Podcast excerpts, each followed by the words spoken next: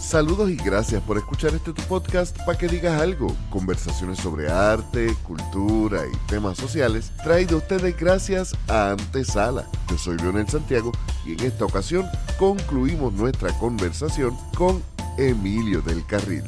Que la disfruten. Bueno, todavía sigue siendo muy breve porque está bien cerca. Entiendo, eh, el hacer ese corte es como decir, tú no puedes hacer un haiku de cuatro líneas. Porque en el momento en que sea cuatro líneas, deja de ser haiku. Claro. O tienes un soneto que en vez de cuatro estrofas, dos de cuatro y dos de tres, tenga cinco de cuatro. Aunque, vamos, eh, Luis Lloren Torres rompió con eso en sonetos sinfónicos. Empezó a jugar con la métrica de, de los sonetos. Así que los creativos pueden hacer esas cosas. Saludos a Julie Laporte, que en un momento yo no tengo estudios académicos en literatura, así que ah, lo que he, he sido es una... he sido como que una pequeña sanguijuela de conocimiento de todas mis amistades y en un momento, Julie se desesperaba porque yo me puse a escribir poemas por joder con el formato, porque no le cabe otra palabra. Y entonces, por ejemplo, una de las cosas que hice fue escribir un soneto de 4, 3, 3, 4, pero entonces intercalar entre cada estrofa del soneto un haiku. Por aquello. Y ella me decía, pero es que ya en el momento en que tú escribes ese soneto con ese haiku no es un haiku. Yo le digo, pero es que yo no. Yo lo que estoy haciendo son mezclando. Yo no estoy teorizando aquí, yo, yo simplemente son herramientas para jugar. Pero déjame decirte, primero saludos a Yuli, una de esta gente buena que hay en la literatura que me cae muy bien. La realidad es que eso lo hizo el Quijote. O sea, dentro de Quijote de la Mancha hay una novela corta, hay microcuentos, poesía y hay la colección más grande de refranes que te puedas conseguir. De hecho, muchos de los refranes que la gente reproduce por ahí al papagayo, como dice el Quijote, pues claro, porque es lo que ha escuchado, porque se ha estandarizado y se ha convertido en un leitmotiv o casi un cliché para alguna gente decir, ah, Sancho, es que si los perros ladran, es que estamos vivos. Estamos moviendo, sí. De hecho, esa frase es tan popularizada que la recuerdo de una canción de Vico, sí, a ese nivel. Sí, wow, no, no, no llegué ahí.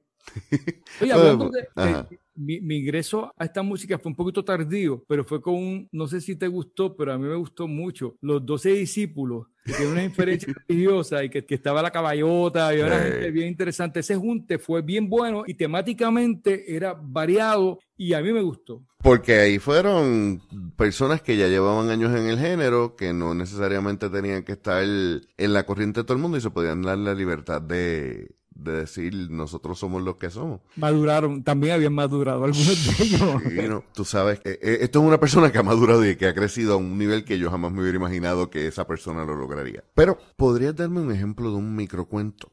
Sí, mira, y, te y, vamos, si me permites, expulgarlo un poquito. Claro. Se titula Fuera de lugar.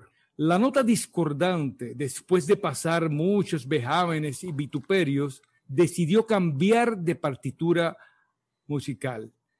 Y en la nueva se convirtió en una estremecedora e inolvidable nota final que lograba quebrar los cristales más finos. Tú dices, ok, la nota importante, hasta ahí llegó. Ahí te tienes que enfrentar con ese, con ese, con ese animal, como yo digo, ese animal en esa página. ¿Qué pasa? Mi punto de vista con este cuento es que, como yo me he sentido, me he sentido fuera de lugar.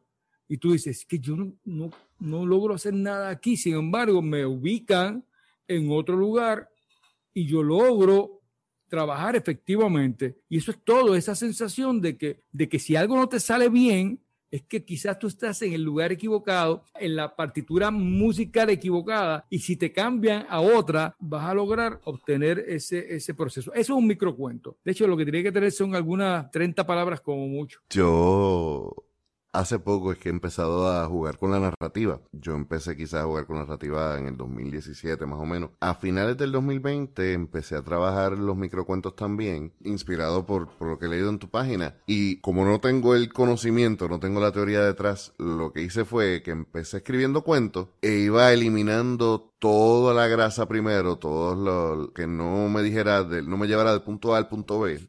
Y luego fui depurando todo lo que fuera un contexto, como estabas mencionando. Y entonces se lo comparto con un compañero que no es fan de la literatura, trabaja filmografía. Mm. Y se los presento porque como no es un lector ávido, quería ver la, opinión de alguien que no fuera fan. Y él me dice, tú le llamas esto microcuentos, para mí estos son pasos Para mí estos son entre, eh, entre meses de teatro, pues una escena que yo no sé lo que va a pasar, lo que pasó antes ni lo que pasó después.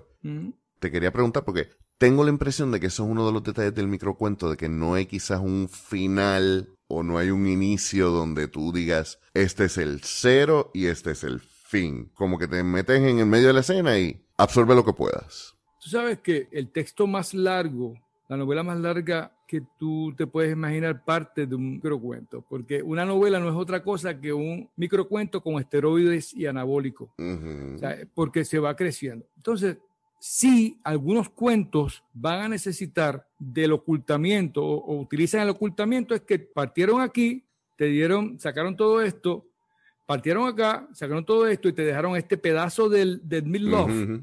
Entonces, ahí tú tienes que trabajar y el lector, porque es que la microficción necesita lectores que quieran jugar con esto, que quieran completar esto que quieran definirlo, o sea, y, eso es lo más complicado, porque no es para el que tiene prisa y el que está leyendo por leer algo y para acostarse a dormir, no, no, te tienes que sentar y un, buen libro y un buen, eh, una buena lectura de microcuentos debiera tener, me tengo que detener aquí, de, qué quiso decir y dejar el libro, como ocurre con ciertos poemas que tú estás leyendo un libro de poemas, tú, tú no puedes leértelo como si estuvieras comiendo una caja de chocolate completa, tienes que comerte uno de gusto y a veces tienes que pasar al segundo. Entonces, hay cuentos que sí, pero hay cuentos también que tienen la historia completa, que no, lo que pasa es que está sintetizada. Entonces, de todo, porque el microcuento va a utilizar unos elementos como lo que es la elipsis de la situación. Defíneme elipsis, por favor. Bueno, la elipsis gramatical es cuando tú, por ejemplo, eh, Leonel compró uvas. Ok.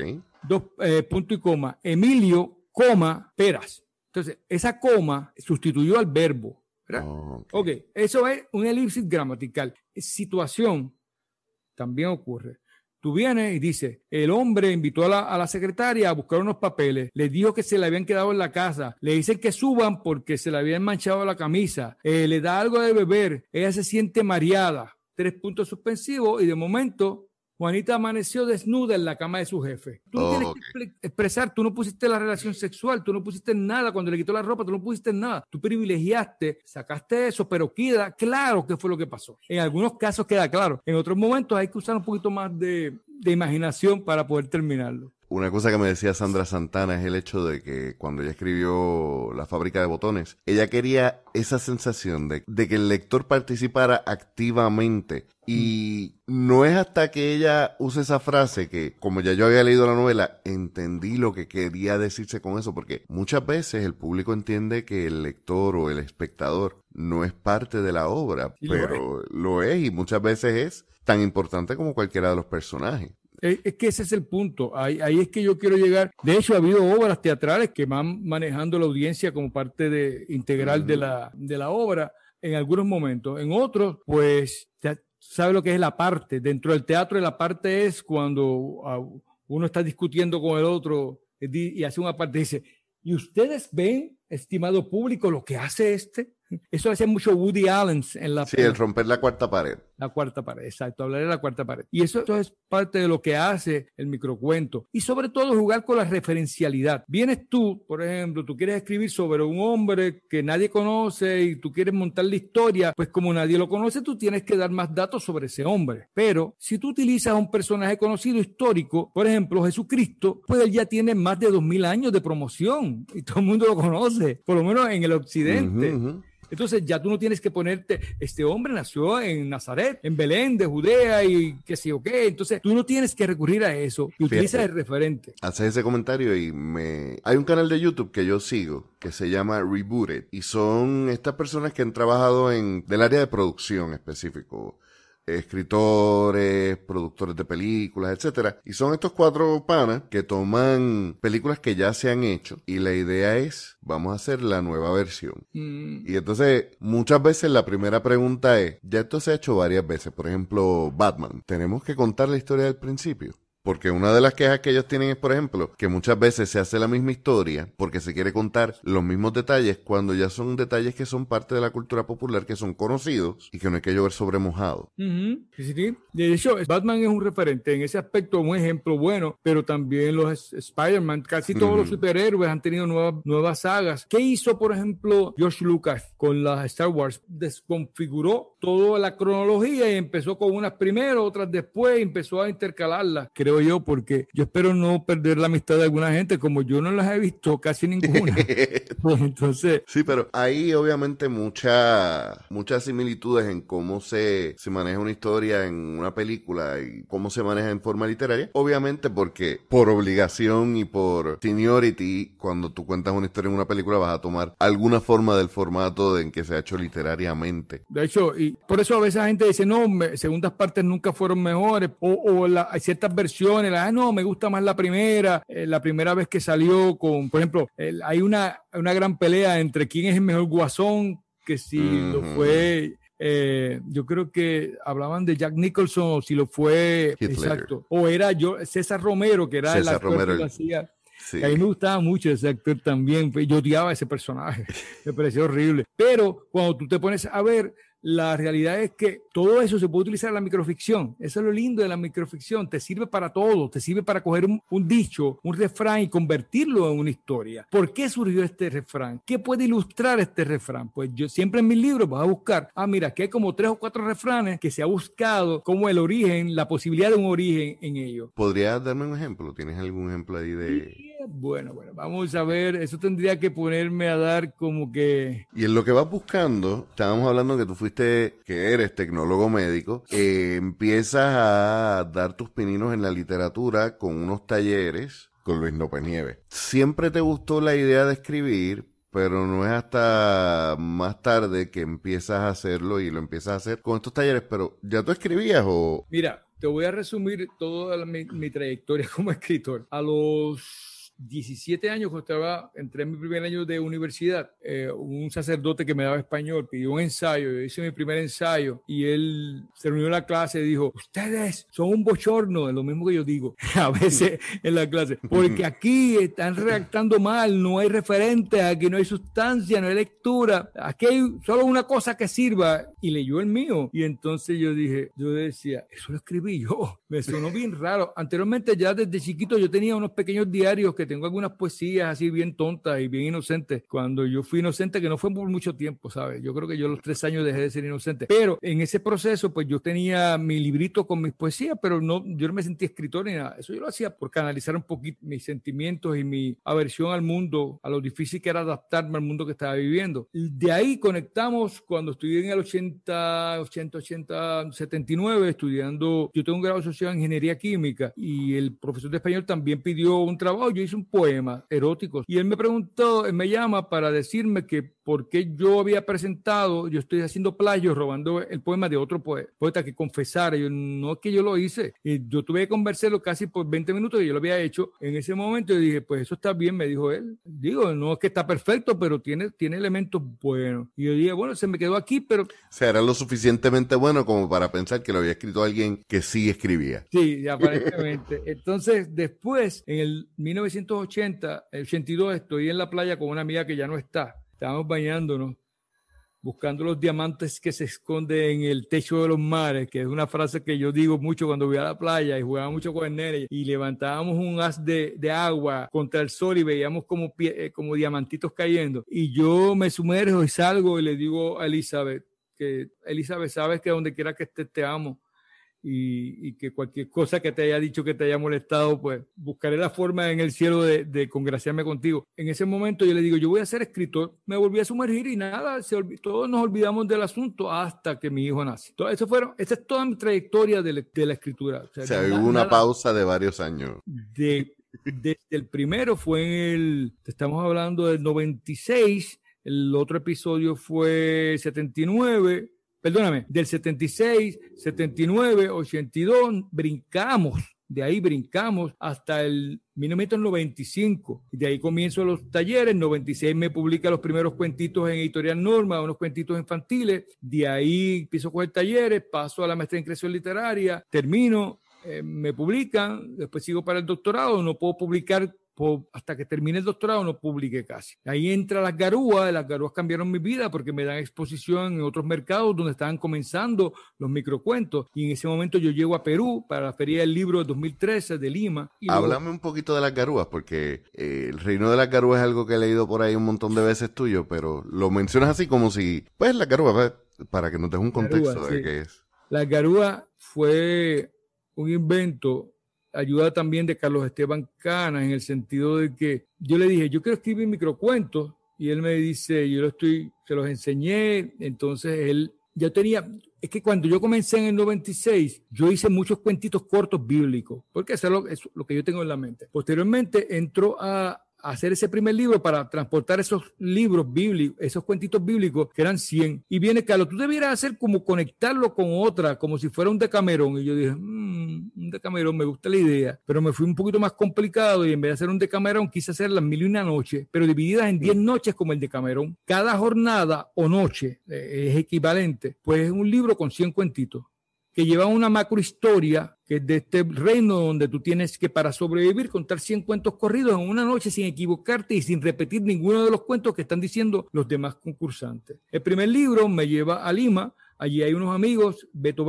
que ahora estaba, estaba comenzando en aquel momento con una pequeña editorial de, de cuentos, de microcuentos, y yo conocía a sus dos o tres escritores, creo que tenían cuatro libros. Ahora, si no me equivoco, tienen 100 y tienen escritores como Violeta Rojo de Venezuela, a Javier Perucho de México, Nana Rodríguez de Colombia, a la misma Ana María Chua de Argentina, Pia Barros, que son grandes figuras dentro de la microficción. Pero el libro, fíjate qué cosa, en aquel momento histórico nadie hablaba de microcuento en Puerto Rico, aunque se habían escrito ya algunos libros, pero no se, no se le había dado como mucha importancia. No es hasta el 2006 que saco este libro, que es la, la jornada número uno. Yo comencé inspirado en George Lucas, empecé por la 10, que era la última, y este es la primera jornada de toda la secuela, ¿verdad? Y este libro me trae la satisfacción de ser el primer finalista en la categoría cuento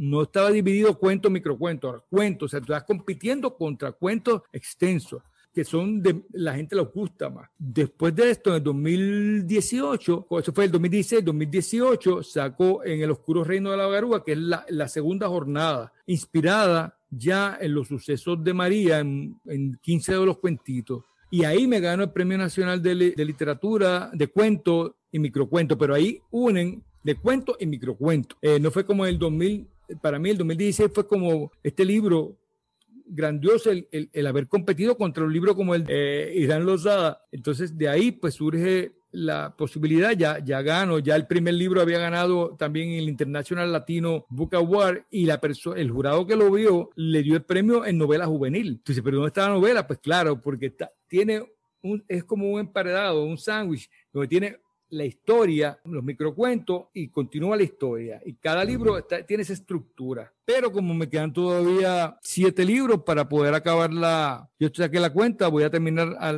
cuando tenga 97 años. Más o menos. Decidí publicar poesía, porque si no voy a acabar nada más. Y un detalle que eh, escuché, estos, estos poemas de el poemario que ya está publicado, ¿no? O Sí, no está presentado, pero está publicado. no está presentado ni distribuido. Perfecto. Estos son poemas que, por lo que dicen, no son nuevos. Son poemas que llevaban guardados tiempo y que eh, anoté la palabra. Tenías inseguridad.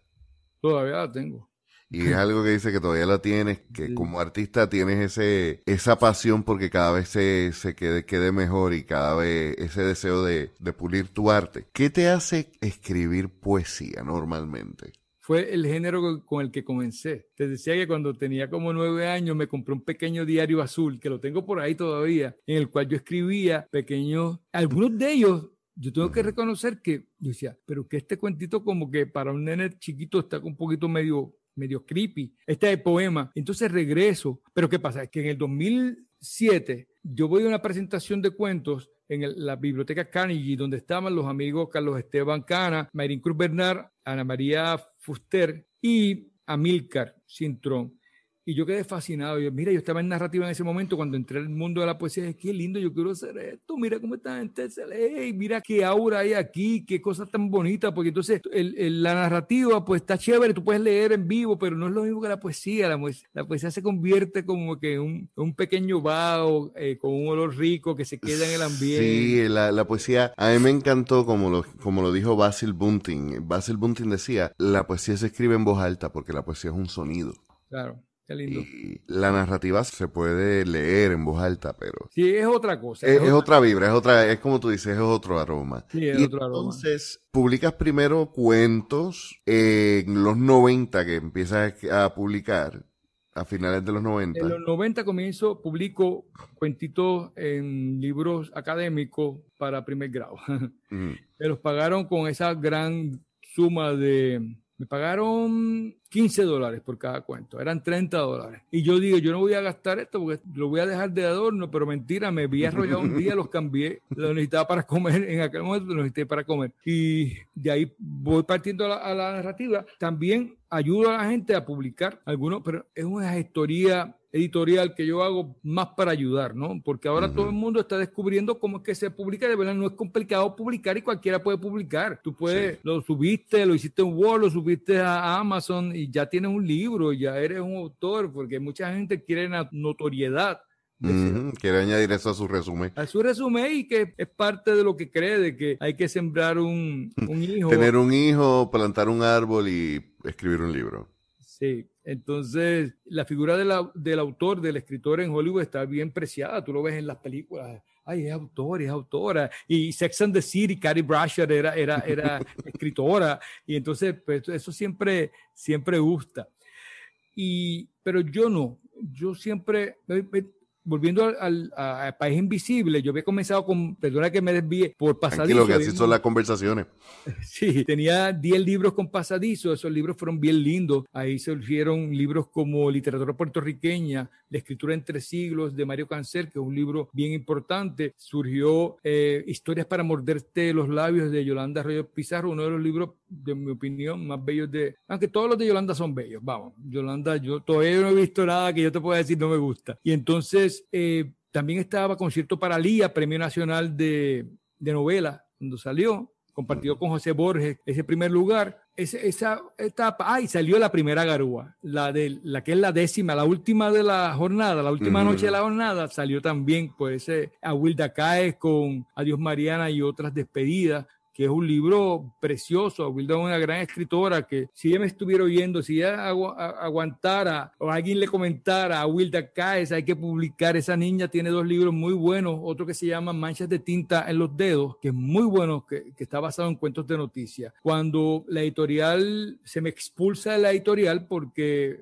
el socio capitalista iba a emprender un proyecto educativo, entonces pues básicamente hubo una expulsión amistosa dentro de todo eso, pues yo dije, pero entonces yo no, yo puedo publicar mi libro, yo no tengo problema, pero me, empecé a, a, percatar que había mucha gente que quería seguir publicando y que yo los ayudara. Y yo dije, bueno, pues vamos, el primer libro fue el de Awilda, Mancha de tinta en los dedos. Posteriormente trabajamos el libro La casa en que vivo no tiene dirección de, del candidato a senador por acumulación Hugo Rodríguez por el PIB, a quien ahora ese libro fue bueno, fue mención en el Pen Club y también recibió un primer premio en el International Latino Book Award. Es un libro excelente, histórico, social de Puerto Rico. Después hemos sacado, yo creo que yo saqué las dos garúas también por Paz Invisible. Sacamos otro premio nacional que fue a solo cinco pasos para no tener desde Jesús Martel, Premio Nacional de Cuentos. El libro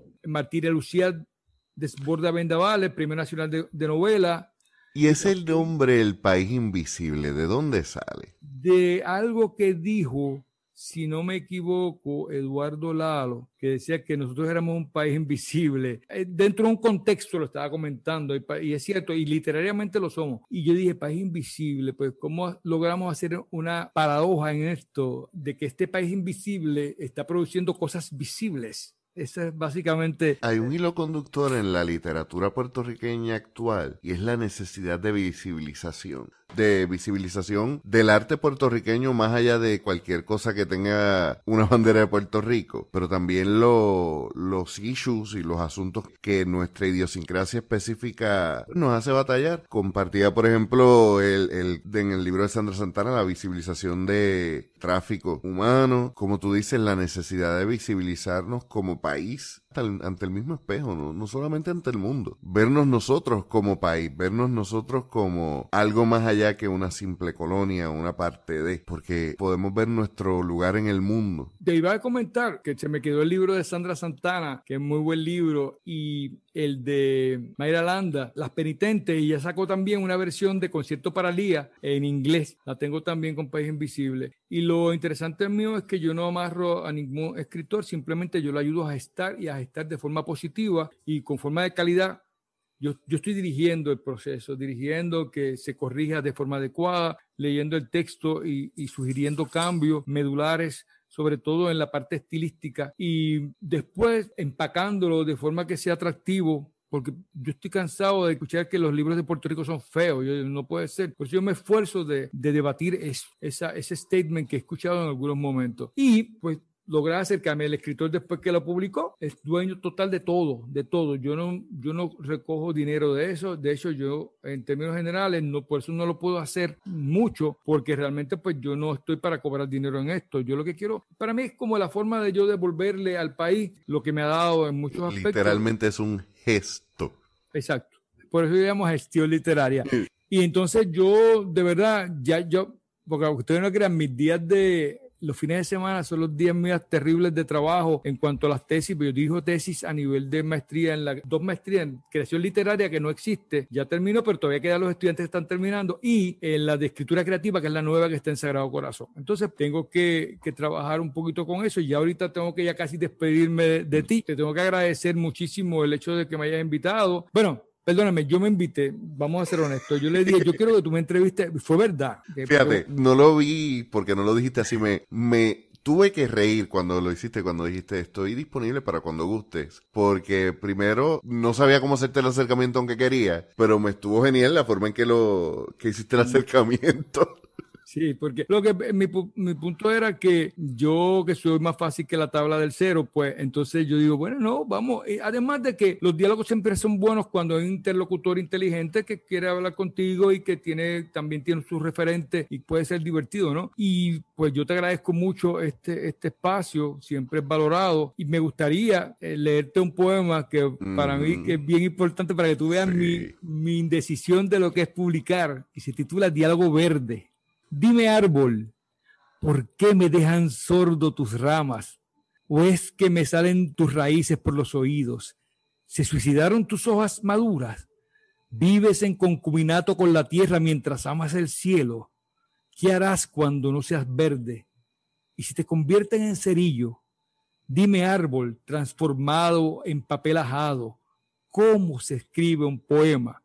Y ahí se acabó el poema. Y entonces, pues, precisamente esa duda de que cómo diablos yo logro lo que está logrando Ana María, lo que logra la gente aquí de los poetas. Pues yo dije, pues déjame hacerlo a mi manera y tratar de utilizar lo que es mi visión del mundo y que la gente sepa, yo no vengo aquí creyéndome ni el gran narrador, ni el gran escritor de nada, ni el gran poeta. Yo lo que quiero es contar y comenzar un diálogo con el lector y de alguna forma fomentar a que la gente pueda, a través de la docencia, sensibilizarse al mundo. Ya yo quisiera que la gente, en vez de vender droga o de maltratar niños, estuviera escribiendo libros. Porque hay gente que se queja, ¿no? Que hay demasiada gente publicando. Yo, bendito sea Dios, pues si eso es mejor que, que, estén en drogas o algo así. El problema en realidad no es que haya mucha gente publicando, es que poca gente comprando libros. Sí, pocos lectores también. Te entiendo. Siempre me fascina la gente que toma la decisión de publicar en algún momento y que, que por ejemplo, no vienen de específicamente de estudiar literatura o de estudiar español o humanidades,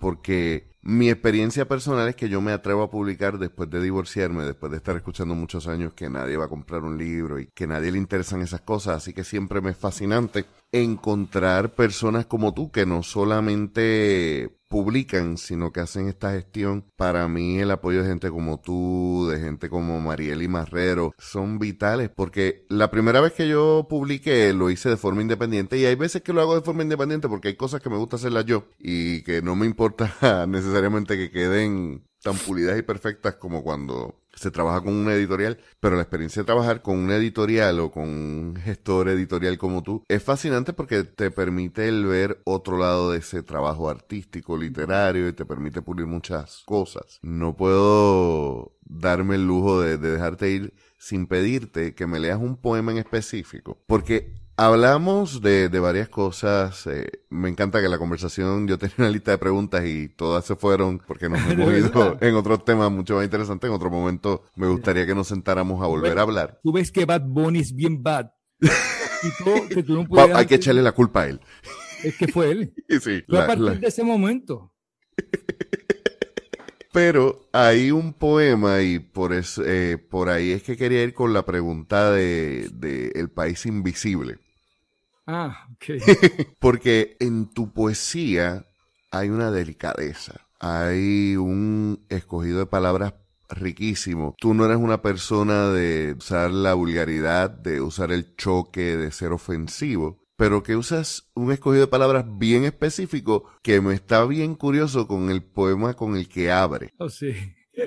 Y de un país invisible tenemos un país injodible. Sí. Cuéntame, antes de, y con este poema vamos cerrando, primero, ¿dónde conseguimos tus libros? Te cuento ahora, eso es para mí un poquito traumático porque yo siempre había intentado hacer 100% el libro en Puerto Rico. Te estoy diciendo, excepto por la diagramación, que a veces la hago aquí, a veces la hago en la República Dominicana, pero el que lo está haciendo en la República es como si fuera puertorriqueño. Hasta la impresión. Yo imprimía de forma digital, pero me encontré que este libro, que es a todo color en su interior, porque es que si lo hago en blanco y negro, de verdad pierde. Pierde todo. muchísimo. Las páginas son azules, Sí. entonces la De gente- hecho, me tomó, me tomó un segundo entender que era parte de. Yo decía, espérate, aquí en el file tiene que haber un glitch. Que, oh, no, es parte de la propuesta. Sí, sí, es parte de la propuesta. Eh, y si ves un día y no tienes que comprar para nada eh, los libros, lo- lo- yo me interesa tener los tuyos, los intercambiamos, así que maravilloso. Así que un día nos encontramos, hacemos el, el cambio. Perfecto. Entonces, cuando me, me enfrenté a eso, yo dije, somos un pueblo injodible, porque a veces yo creo que hay que partir de la de este concepto de que nosotros, tú escuchas a un músico y dices, es que los mejores músicos están en Puerto Rico, vas a una reina de belleza, es que las mujeres más bellas están en Puerto Rico. De verdad, entonces somos como injodibles, infalibles. Y yo quería, déjame decirte, yo quería titular el libro Injodible. Entonces, eh, yo lo escribo con Y en vez de con, con Con I. De punto. Ujú. Y básicamente lo que presento es precisamente esa paradoja entre el concepto de yo creerme injodible, pero realmente cuando te pones a analizar lo que has sufrido, lo que hemos sufrido es que nos han jodido totalmente los últimos Sí, nos, han, años. Nos han jodido tanto y tanto y tanto que no recuerdo quién decía esa frase, es que Puerto Rico es un pueblo aguantón.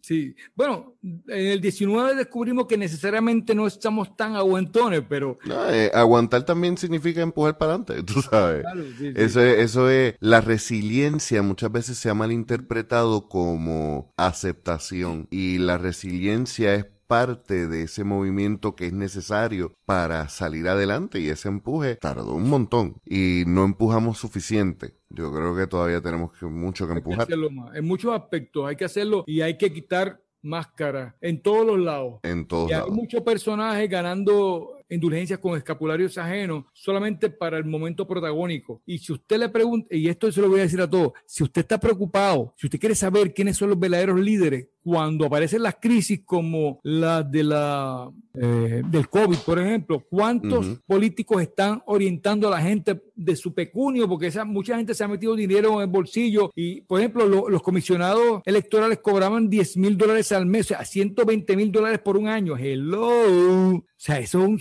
sobre. Eh, ¿Dónde están esa gente ahora? ¿Ganaron? ¿Cuánto? 120 mil dólares el año pasado. Qué chévere, qué lindo. ¿Dónde están ahora que el pueblo los necesita? ¿Por qué no están haciendo cuña? ¿Por qué no están haciendo gratis en Facebook para orientar a la gente con los problemas de perspectiva de género? ¿Por qué? Entonces era el protagonismo de las elecciones y cuando se acabaron las elecciones, yo me voy para mi casa a echarme fresco y a seguir ganándome dinero. Porque, miren, si usted quiere ver quién es el verdadero prócer, vaya a ver el negocio, si es que tiene negocio del prócer. Porque los más grandes próceres se convierten en capitalistas cuando tienen un negocio. Entonces ahí es que yo los veo. Ahí es que yo digo, ah, es lo mismo. Mira, adiós que tú crees en, los trans. Ajá, ¿cuántas secretarias tienes trans en, tu trabajo, en tu oficina? Ninguna, ¿verdad? Porque ninguna apareció porque no te has dado a la, tarea de buscar a una muchacha trans que necesite trabajar y que pueda ser un front, eh, tu secretaria del frente, porque al final te abochornas tenerla allí, ¿verdad?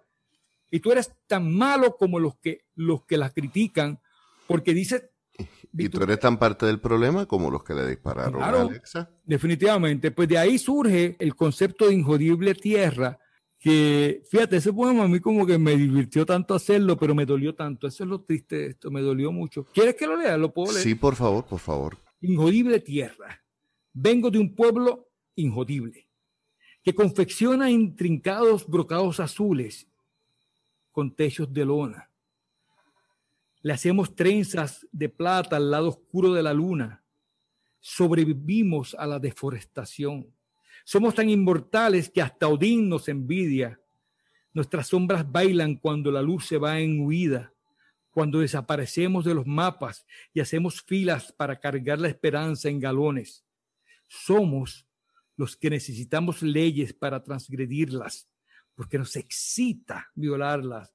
Nos bañamos con manteca hirviente y seguimos medio muertos o casi vivos, suspicaces, altivos, cadenciosos, dispuestos a postergar cualquier dolor al toque de un tambor. El frío nos marchita, enterramos a los muertos en tumbas de globos, miramos al cielo mientras los resucitados intentan regresar a la tierra, llamamos a las cosas como nos da la gana, promulgamos la calle de la resistencia para enseñarle al mundo dónde queda nuestra fortaleza nos custodia una catedral repleta de zapatos vacíos.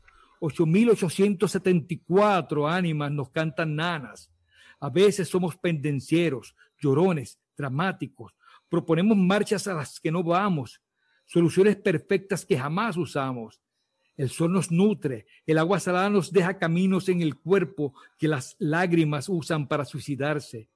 Y esperamos a que amanezca de golpe y se acaben los problemas y tragamos la más ácida de las salivas, mientras encendemos cirios y buscamos gasolina, gritamos al mundo que somos injodibles.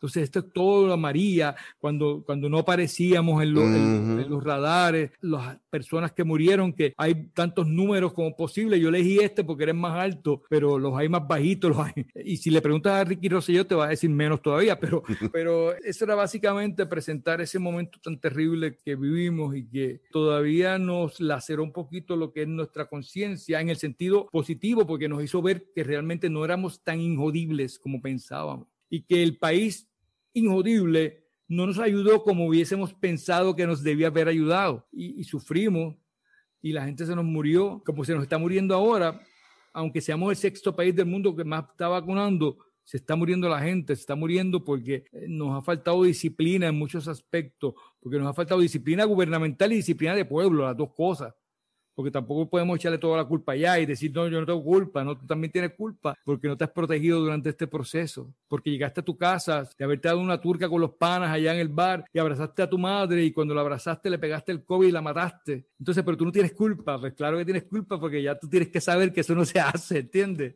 Esa mentalidad de que el boricua aguanta todo lo que venga, mm, jodido más de lo que imaginamos porque... Sí, no, yo estoy de acuerdo. Es lo mismo que cuando se habla de de que esa dureza del macho jode al hombre y lo destruye porque e, esa necesidad de ser más grande que todo el mundo, más fuerte que todo el mundo y que aguantar más que nadie, nos destruye a, nivel individual y a nivel social, no nos permite ver los asuntos como son. Los asuntos importantes. Los asuntos importantes y urgentes. Claro. Eh, no, porque lo dejamos en el tribalismo. Y necesitamos como pueblo un respirador. Tenemos, nos tienen que meter en un estado de respirador para que podamos respirar nuevamente, para que podamos saber todo lo que podemos hacer y hacer un consenso de vida y respetar a todos, respetar a, los jóvenes que están saliendo y respetar a los ancianos a, las personas de la tercera edad, al adulto mayor que está en sus casas asustado porque no sabe qué hacer, porque no sabe si va a conseguir los medicamentos para el mes que viene, la insulina, las pastillas de la presión, pero viven encerraditos y no dicen nada, pero tienen derecho también, el mismo que tienes tú, de opinar como todo, o sea, si se los quita, independientemente de lo que quieran votar o de lo que quieran hacer, también tienen su derecho, porque si se los permitimos a los otros, también tenemos que permitírselos a ellos. Exacto, el derecho es para todos, no para uno. Para todos, y sobre todo el hecho de que hay que dejar, hay, hay mucho drama en algunos aspectos y manipulación en la gente, que hay que empezar a, a, sacarle la máscara a la gente, decir, mira, eh, perdóname, pero es que esto no es así. Así, ah, tú dices eso, pero, pero ¿por qué no lo haces en tu empresa? O sea, porque mientras tanto, pues eso es totalmente hueco, vacío y... Sí, es bien fácil señalar la irresponsabilidad del Estado y de sus actores, que no se niega, pero es urgente el ver la nuestra. Definitivamente. Yo tenía, siempre recuerdo una frase que me dijo alguien cuando empecé mi bachillerato en trabajo social, y, y era un trabajador social que estaba por retirarse. Y él me decía, yo lo que quisiera que la gente entendiera es que si todo el mundo va frente a su casa, nadie tiene que limpiar la calle porque la calle se limpia sola. Claro. Bueno, Emilio, gracias por este tiempo. Nuevamente, ¿dónde conseguimos tus libros? ¿Dónde los compran? Bueno, yo prefiero, yo creo que no quedan muchos por ahí. Me parece a mí que no queda. Pero si usted me escribe por Facebook, buscamos la forma de, de vernos, encontrarnos, porque Perfecto es que de, de, verdad, a mí me, aunque hay libreros que son muy responsables y te pagan, pero esto de llevar un, sacar un día para llevar un libro. Ni más hoy en día, Se me hace bien difícil. Entonces, pues yo los tengo. Yo trabajo en la Roosevelt, donde está Plaza. Si usted antes de ir a Plaza para allí en el laboratorio que está la misma Rubber, pues yo le hago, eh, se lo llevo al carro junto con una sonrisa. No, una sonrisa no me la va a ver porque tengo mascarilla, pero esto. Sonríe con los ojos. con los ojos voy a sonreír, exacto. ¿Tendrás algún poema para cerrar? Hay un poema que a mí me gusta mucho. Vamos a conseguirlo ya. Estoy cercano. Ajá. ¿Por qué uno? Uno no sabe por qué el camino es fatigoso, por qué el sol se esconde de noche y las estrellas de día, por qué el polvo se convierte en piel. Uno no sabe por qué se ven más huellas que gente y los rayos me atosigan. Uno no sabe por qué emprendió el camino. Uno no sabe por qué no quedan flores ni trinos. Uno no sabe por qué sabe tan amargo ser, ser uno. Porque ser solo uno es un estar sin tigo. Es un poquito jugar con la palabra uno. Estar sin tigo. Estar sin tigo. Bueno, pues nuevamente un placer, un honor. Aquí tienes las puertas abiertas cuando gustes. Estoy loco por tener esos libros en las manos. Gracias a usted. gracias a ti, hermano. Y sabes que mucha admiración, mucho cariño. Y esto es bien importante, los escritores. Yo trato, trato de adquirir los más libros que pueda y de verdad que lo hago. Pero al mismo tiempo, eh, pues nos encontramos dos escritores y yo te doy los míos y tú eres más de los tuyos. Sí, ese muy siempre es bonito siempre porque se crea una cosa bonita dentro de todo. Sí, es intercambio porque más allá del valor de, del comprar el libro es te estoy estoy aceptando tu arte a cambio de mi arte. Exacto. Y es un intercambio que para mí significa muchísimo. Gracias por escucharnos. Hasta la próxima.